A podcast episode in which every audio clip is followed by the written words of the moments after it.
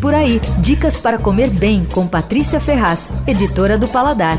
O Bistrô de Paris é um bistrozinho muito simpático que fica escondido no fundo daquela Vila São Pietro ali na Rua Augusta. É um lugar muito legal com a atmosfera de bistrô parisiense clássico. E o cardápio também é de bistrô clássico. Oferece exatamente aquilo que a gente espera de um bistrô. Eu fiquei pensando que mesmo que ele estivesse em Paris, eu recomendaria para um amigo que quisesse comida francesa de bistrô.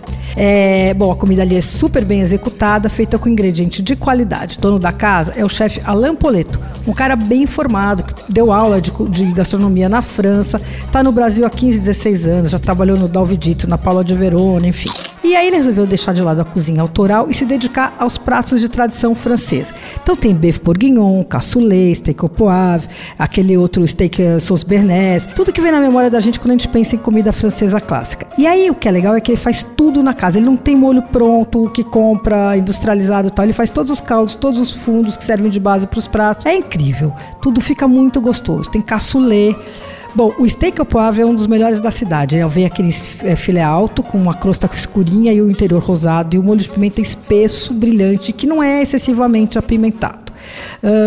E vem com as batatas fritas, que são imperdíveis, aquelas tipo palito, crocantes, sequinhas, feitas com óleo, evidentemente, não é com gordura hidrogenada. Tem um esquema de almoço que você paga o prato e leva a sobremesa também e a entrada.